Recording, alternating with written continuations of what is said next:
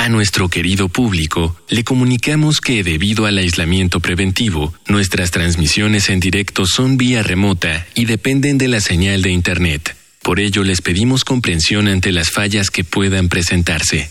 Gracias por compartir estos momentos en casa con Radio UNAM y Vida Cotidiana.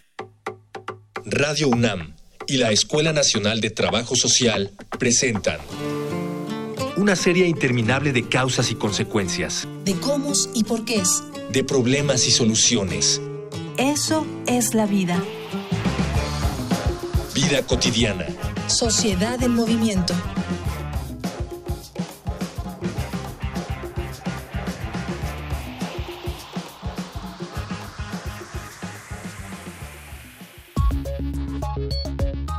Cualquiera pensaría que todas las áreas del conocimiento tienen como fin último el bienestar humano.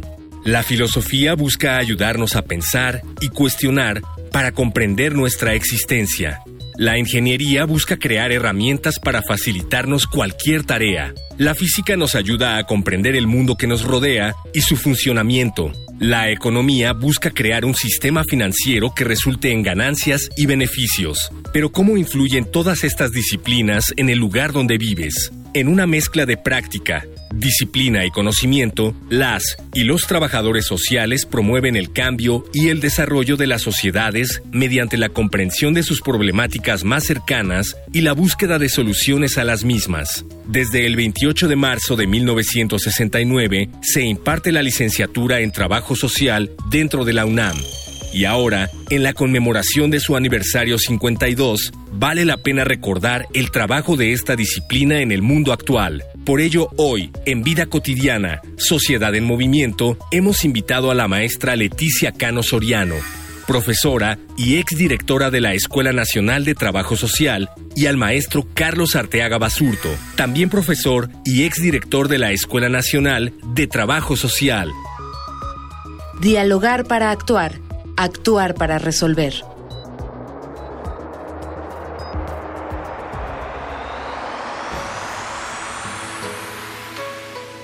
Muy bonita tarde, soy Ángeles Casillas. Saludo con mucho gusto a todas las personas que nos escuchan, agradeciendo como siempre que nos sigan en Vida Cotidiana Sociedad en Movimiento. En dos días, justo el 28 de marzo, la licenciatura en Trabajo Social cumple 52 años de estar presente como una excelente opción formativa en la UNAM, en nuestra máxima casa de estudios. Y por ello hemos invitado a dos queridos profesores y exdirectores de la Escuela Nacional de Trabajo Social para que nos compartan algunas experiencias, anécdotas de la profesión y de nuestra escuela a propósito de esta celebración.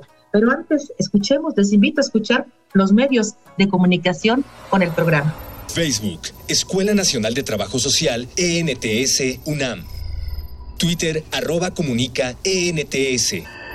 Instagram, comunicación, ENTS. Ya están enlazados de manera virtual nuestros invitados. Quiero darle la bienvenida a un excelente universitario, alguien que cuenta con un amplio conocimiento de nuestra disciplina, de nuestra escuela, maestro Carlos Arteaga. Muy bonita tarde, bienvenido al programa. Ah, muchas gracias, maestra. Gracias por la invitación y ahí estamos para lo que sea necesario. Gracias, maestro, bienvenido. También nos acompaña alguien muy especial, alguien a quien le debemos que este programa sea posible. Justo en su gestión tuvo esta idea de compartir con la sociedad parte de lo que hacemos, parte de la labor que realiza Trabajo Social. Me da mucho gusto recibirte, maestra Leticia Cano. Buenas tardes, gracias por estar aquí en el programa. Muchísimas gracias, maestra Ángel, es un placer y un saludo a Radio UNAM y a toda la audiencia. Gracias. Maestro Carlos, para el alumnado, para el profesorado, inclusive egresadas y egresados de la EMS que siguen nuestro programa, yo estoy segura que para que el público en general conozca lo que, lo que hacemos, sería muy, muy importante si nos pudieras compartir cómo fue que trabajo social se convirtió en una opción educativa en nuestra máxima casa de estudios en la UNAM. Los antecedentes de la licenciatura en lo que hoy es la Escuela Nacional de Trabajo Social los encontramos desde los años 40 aproximadamente con la creación de la carrera a nivel técnico. Esto es un plan de estudios de tres años que no requería la educación de la preparatoria. Esto fue iniciativa de un grupo de médicos, y abogados, y se constituyó en la Facultad de Derecho como una carrera asociada a la Facultad de Derecho, pero con un nivel de carácter técnico. Hay que recordar que cuando se da esta carrera, prácticamente también se estaba gestando lo que podría ser el estado de bienestar y en la medida que fue avanzando este proyecto político del Estado mexicano, pues fue requiriendo de profesionales con mayor eh, formación que le permitiera establecer una adecuada relación con la sociedad, con los diferentes grupos más empobrecidos, con los grupos más vulnerables, y pues volteó sus ojos hacia lo que es trabajo social.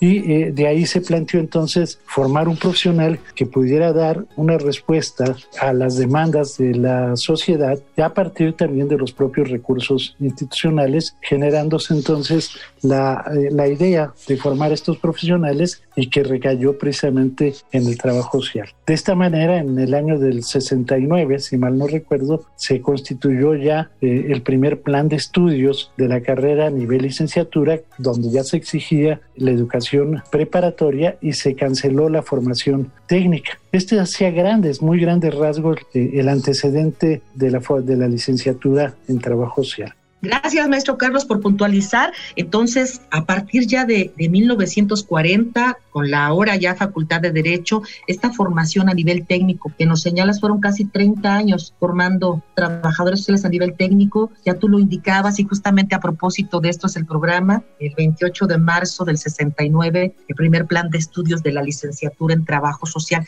¿Qué pasa después, maestra Leti? Esta licenciatura requería de una infraestructura y de, y de una configuración distinta ¿cierto? Bueno, sí, claro. Creo que eh, estaremos de acuerdo en recordar a nuestro querido doctor Manuel Sánchez Rosado, que fue justo nuestro primer director y que gracias a él y al trabajo que en aquellos años que ya he referido muy bien el maestro Carlos, pues da un impulso muy importante tanto a la conformación que, de lo que hoy conocemos como la Escuela Nacional de Trabajo Social, como la propia licenciatura. Por supuesto, hay colegas, eh, trabajadoras, trabajadores sociales, entre ellos justo el maestro Carlos, que, bueno, pues dan una fortaleza eh, importantísima e impulso a un trabajo social naciente en su nivel licenciatura claro, en aquel momento como, como alumnas y alumnos, pero más adelante como profesorado. Déjenme decirles, compartirles que yo me formé con el plan de estudios 1976 y realmente este plan de estudios, que yo soy generación 80-84, este plan de estudios pues era en su momento me parece como pues muy, decíamos, muy revolucionario, ¿no? De cambios, de transformaciones, de concientización. Me parece que en cada uno de los planes de estudio hay como un enfoque también muy importante, un marco de referencia que ya sea en el contexto político, social de nuestro país o de Latinoamérica, que seguramente ahorita o más tarde lo abordará el maestro Carlos, que él es muy conocedor de estos temas, pues eh, tienen mucha influencia también en la conformación de los planes y programas de estudio. Entonces, pues yo recuerdo, por supuesto, y recordamos con mucho cariño al doctor Sánchez Rosado, porque es un actor clave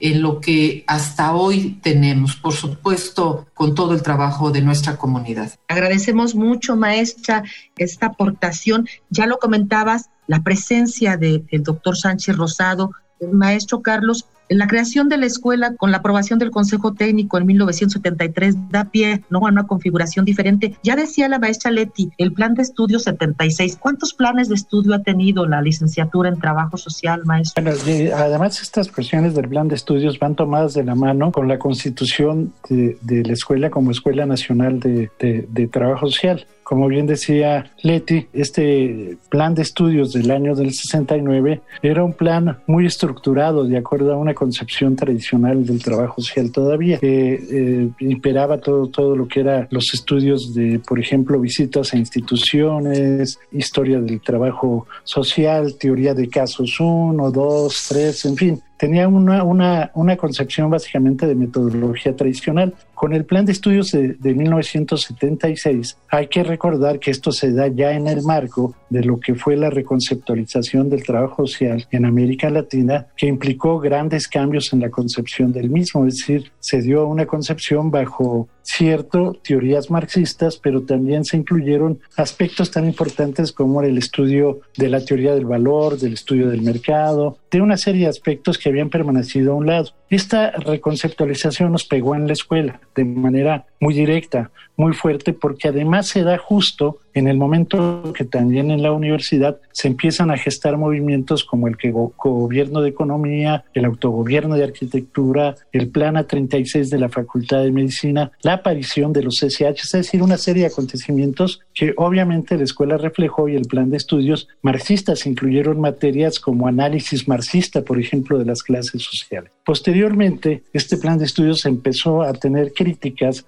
con el periodo también de la llamada post-reconceptualización y se modifica en 1996 ya con la maestra Nelia Tello, tratando de darle un enfoque que permitiera tener un mayor énfasis en estructurar muy bien lo que es el trabajo social, su capacidad dentro de las áreas de acción de la política social, pero sobre todo el elemento de hacerlo como más científico al trabajo social, como también plantear la importancia de la intervención y son elementos importantes que se dieron en ese momento. Posteriormente, en el 2002, si mal no recuerdo, me tocó ya como director hacer una propuesta de reestructuración del plan de estudios que no implicó más que un reacomodo de las asignaturas teórico-prácticas para que tuvieran cierta continuidad un tanto diferente a lo que se había planteado originalmente, pero no hubo mayor cambio más que esa estructura. Y bueno, hasta ahora el reciente plan de estudios que ya tocó con la maestra Leticano, donde pues ya se incluyen, tiene un enfoque diferente, básicamente tiene un enfoque de género que es muy importante porque es el primer plan de estudios y me parece, no solo de trabajo social, sino la universidad, que tiene como parte específica la cuestión de género. Entonces, sí, cada plan de estudios ha correspondido a ciertos momentos históricos y cada uno ha aportado y obviamente con el paso del tiempo pues se ha requerido irlos modificando. Además recordemos que no es tan fácil modificar un plan de estudio, requiere tiempo, requiere diagnóstico, requiere una serie de situaciones. Por eso a veces los periodos que parecen tan largos en realidad no lo son. Los planteamientos eh, requieren tiempo, requieren momentos de reflexión y creo que en la escuela esto nos ha llevado a lograr lo que hoy tenemos. Gracias, maestro. Sí estamos identificando entonces cuatro planes de estudio, 69, perdón, 76, 96 y el último 2019. Maestra, yo sé que en tu gestión ya lo comentaba el maestro Carlos, se puede concretar este logro, gran logro para la escuela. Platícanos, maestra, ¿qué enfoque pedagógico tiene este plan de estudios? ¿Cuáles son los principales desafíos que está visualizando y, cuáles son, digamos, los grandes aprendizajes que se espera encontrar en esta formación profesional? Bueno, el maestro lo ha planteado de una manera clarísima, ¿no? De verdad me gusta mucho cómo lo explica, lo describe. ¿Por qué duda cabe que los planes y programas de estudio, pues también van, eh, se hacen y se discuten y analizan en un trabajo académico colegiado en concordancia a los momentos y tiempos sociales, políticos, culturales, económicos inclusive, ¿no? Muy importante de un país o de una nación. Justamente, como bien lo mencionaba el maestro, quisiera un poquito hablar del plan de estudio 76, que bueno, personalmente lo recuerdo con mucho cariño, inclusive pues el maestro Carlos fue mi profesor, como otras y otros profesores que tuvimos, y efectivamente con una mirada crítica, con una mirada transformadora, Nunca voy a olvidar, por ejemplo, el hecho de ir a las comunidades e inclusive había compañeras, compañeros, estudiantes que se quedaban a vivir en las comunidades. Era un trabajo de base prácticamente, el compartir, el ser parte de esos procesos relacionales de cambio, de transformación, de concientización. Era una, eh, un momento, yo diría, histórico muy importante porque hasta inclusive la misma concepción de de, formación marxista, revolucionaria, pues se asociaba con un momento eh, de arte, de música, pues de música de protesta, ¿no? Latinoamericana. Entonces, todo se conjugaba, me parece, de una manera muy, muy bonita, muy interesante. Y bueno, los tiempos van cambiando, no porque se deje una visión crítica. Yo creo que el trabajo social, una de muchas características, es esa visión crítica que tenemos frente a las realidades sociales, frente a los acontecimientos, frente a las problemáticas sociales que, bueno, qué decir, prevalecen lamentablemente en el país, como la pobreza, las desigualdades, los feminicidios, las violencias, en fin. Y, y creo que ahí justo vamos avanzando en ese plan 1996 que, como bien dice el maestro, pues es un trabajo de años, ¿no? No es un trabajo que se haga de un día para otro, cuesta mucho empeño, mucha dedicación, es un trabajo de claustros, de profesorado, de alumnado, de egresadas y egresados de una profesión como la nuestra y, por supuesto, de cuerpos colegiados como es el Honorable Consejo Técnico. Indudablemente una labor importante. Más adelante inician el proceso de modificación de este plan 1996 en la dirección de la maestra Graciela Casas Torres. Hay un avance importante y una servidora en el 2012, eh, en el primer periodo de mi gestión, pues retomamos obviamente los trabajos que ya existían y continuamos. Sí,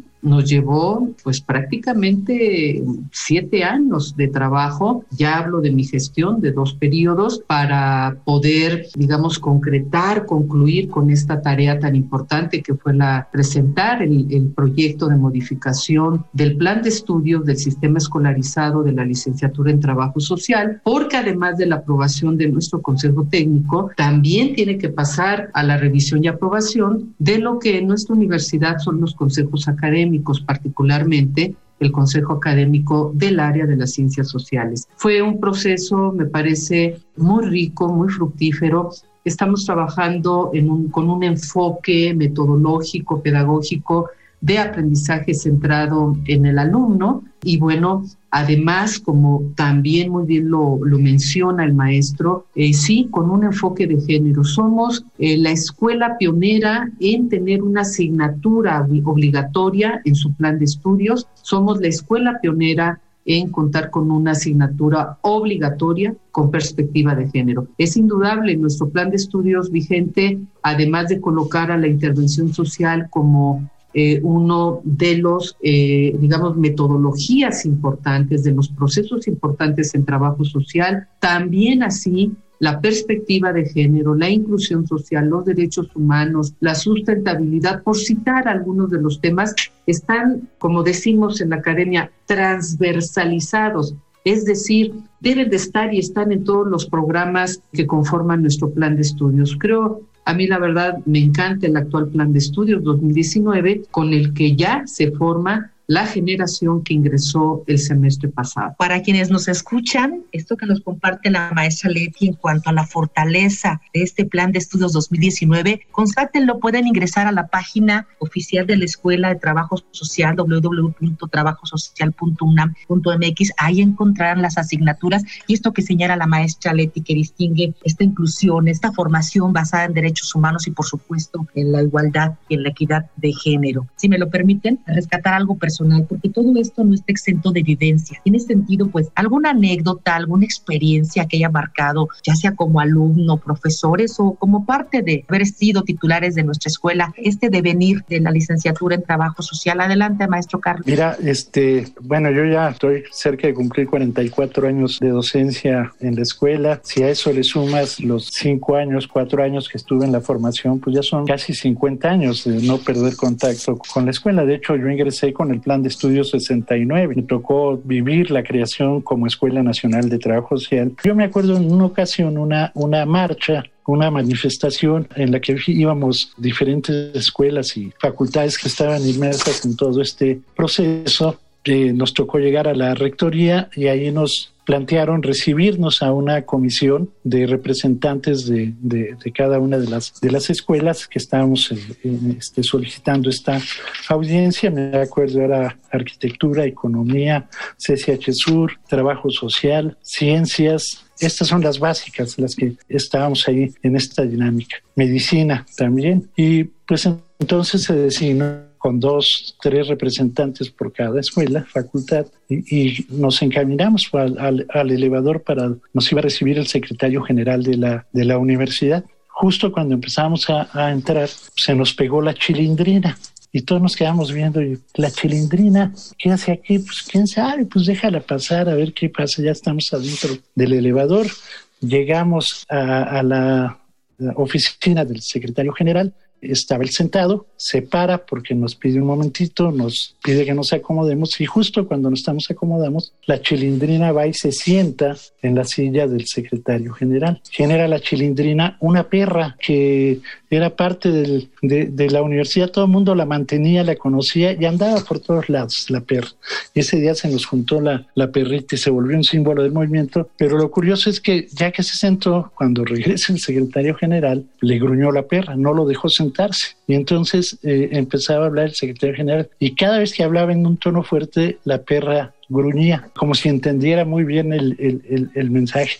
Finalmente se abrevió la reunión, la verdad es que salimos contentos de ahí, hubo puntos favorables. Y muchos dijeron que gracias a la chilindrina habíamos logrado eso porque era la única que realmente había sido capaz de decirle al secretario general sus sentimientos a través, en este caso, de gruñirle, ¿no? Fue muy curioso, muy chistoso, a lo mejor hoy eh, es una tontería, pero en aquel momento, además de tensión y de todo, pues la chilindrina jugó un papel importante en esa reunión. Si me permites, comento otra ya como director de la escuela, que además creo que yo ya rompí, soy parte del récord Guinness en la escuela, soy, he sido tres veces director, pues ya como director eh, se acostumbra cuando juega la universidad de fútbol soccer, los Pumas, hay un palco de directores, de funcionarios, en los que se nos invita a, asistir a los directores acompañados de alguien. En particular, yo me acompañaba el maestro Salvador Alvarado, que era un colaborador muy cercano, muy querido y muy buen amigo, y íbamos a cada uno de los juegos porque además ahí convivías de manera diferente, tratabas a los directores, a las autoridades en otro tono, y la verdad también a veces aprovechabas pues para plantear ciertos problemitas y que pudieras hacer citas, en fin. Toda una temporada cuando era Hugo Sánchez el entrenador, en el año, si no me recuerdo, fue el 2004, estuvimos viendo a todos los juegos y yo desde pequeño, desde que tuve uso de razón que me gustaba el fútbol, pues eh, eh, me entusiasmé por el Guadalajara, por las chivas rayadas del Guadalajara. ¿Por qué? No lo sé. A lo mejor porque toda mi familia era americanista y yo por llevar la contra como siempre me incliné por el por el Guadalajara. Y fuimos a todos los juegos. Iban avanzando, llegaron las, la ronda de semifinales, pues iba el Guadalajara y los Pumas avanzando. Total, llegaron a la final los dos. Jugaron en Guadalajara la primera, la primera parte de la final, empataron 0-0 y todo se decidía en el estadio de Ciudad Universitaria un domingo a las 12 del día. Pues yo estaba entre la inquietud del Guadalajara, de los Pumas, pero me inclinaba por el Guadalajara y no sabía cómo expresar lo que yo sentía en esos momentos. Entonces cada vez que gritaban, pues yo gritaba para desahogar un poco la tensión que también tenía. Finalmente eh, ganan los Pumas, en el se va a tiempos extras, a penaltis y en el último penal falla Chivas y anota Pumas todo, el estadio explotó, los directores igual, y a mí del coraje, se me salieron las lágrimas, no porque hubiera ganado Pumas, sino porque perdió el Guadalajara. Y cuando estaba yo con las lágrimas, se voltea el señor rector y, dice, miren, Arteaga sí es un verdadero Puma, está llorando de felicidad. Y me pone una camiseta y una gorra de la universidad. Y pues ni modo, me tuve que aguantar mismas que se las regalé saliendo inmediatamente al, al, al, maestro Alvarado. Pero eso fue muy, muy chistoso, muy curioso porque, te digo, fue una situación sui generis y que se me combinaron ahí dos amores, la universidad y el Guadalajara. Gracias, maestro, por compartir de la, de la, de la anécdota de, de la chilindrina. Qué bueno que lo aclaraste al final, que era una mascota. Yo llegué a pensar que era la actriz cuando estás comentando. Este, sí, mucho gusto este, todo esto que compartes. Maestra Leti, alumna de esta escuela, integrante de la generación 80-84, directora, bueno, antes de ser directora, funcionaria también de, la escuela, ocupando muchos cargos, directora por dos periodos. ¿Qué es paraleticano? ¿Qué representa paraleticano 52 años de licenciatura en trabajos? No, bueno, pues yo creo que después de, la familia, eh, mi gran amor se llama la Escuela Nacional de Trabajo Social y la UNAM. Realmente vivimos muchas horas en la escuela, en la UNAM, y pues efectivamente, como se ha dicho en muchas ocasiones, uno lleva tatuado el Puma, el Goya, el himno universitario, momentos en la escuela. Yo he dicho que recorrer la escuela es oler todos los días eh, sus rincones, tener recuerdos en cada espacio, en cada esquina, en cada aula, en cada lugar donde pues hemos pasado por tantas y tantas experiencias. Yo, ahorita que el maestro relataba sus, este, estas anécdotas, recuerdo que, bueno, mi madre en paz descanse me acompañó a la escuela, estoy hablando de 1979, y decía mi mamá, pero es que está lejísimos, hija, ¿cómo vas a llegar hasta acá a la escuela? Y yo llegué, recuerdo a Ciudad Universitaria, llegamos y bueno, la veía inmensa, inmensa fue un impacto maravilloso en mi vida. Y, bueno, pues habrá que decir, ¿verdad? Una escuela que está prácticamente eh, a un costado de insurgentes, en fin, muchas cosas han pasado.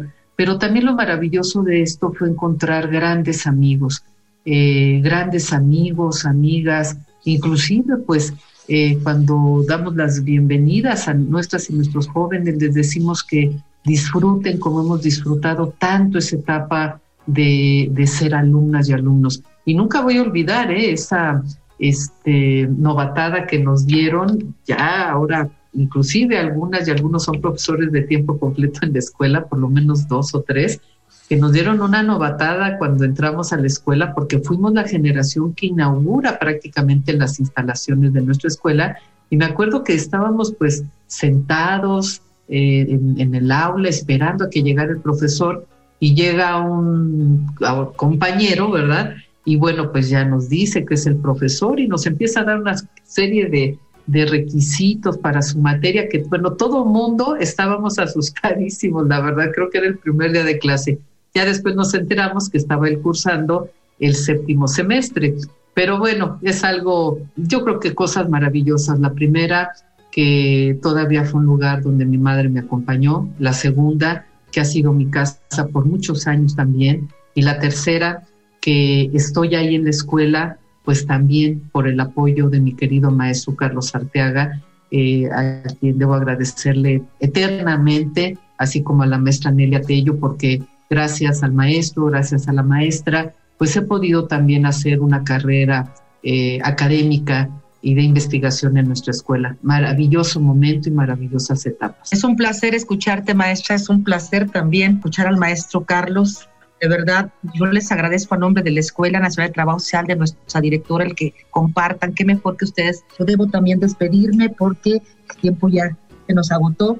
Quiero agradecer a todos y a todas quienes hacen posible en producción nuestro programa, nuestro productor Miguel Alvarado, en la información Carolina Cortés, Georgina Monroy, la coordinación de Jimena Camacho, el apoyo técnico muy valioso de Mónica Escobar y especialmente quiero agradecer a quienes nos escuchan cada viernes porque finalmente ustedes son los que hacen posible nuestro programa. Yo soy Ángeles Casillas, me despido deseando, deseándoles una excelente tarde. Vida cotidiana es una coproducción entre Radio UNAM y la Escuela Nacional de Trabajo Social.